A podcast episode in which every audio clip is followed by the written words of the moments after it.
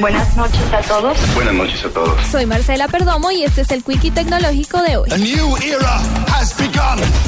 El diseñador australiano Toby King presentó un casco inteligente para ciclistas que les ayudará a aumentar la seguridad gracias a sus novedosas funcionalidades que incluyen desde espejos hasta GPS.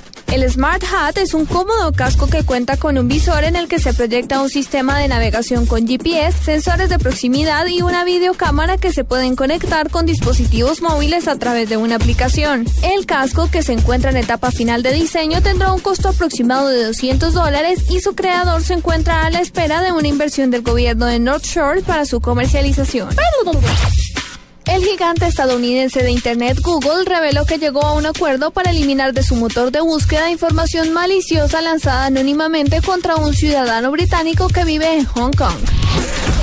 Yahoo pasará a ser el principal motor de búsqueda por defecto del navegador Firefox de Mozilla en Estados Unidos en computadoras de mesa y aparatos móviles como parte de una asociación estratégica anunciada por las dos compañías.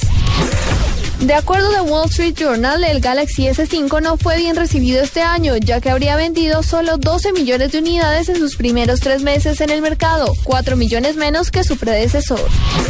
Para la nube, Marcela Perdomo, Blue Radio.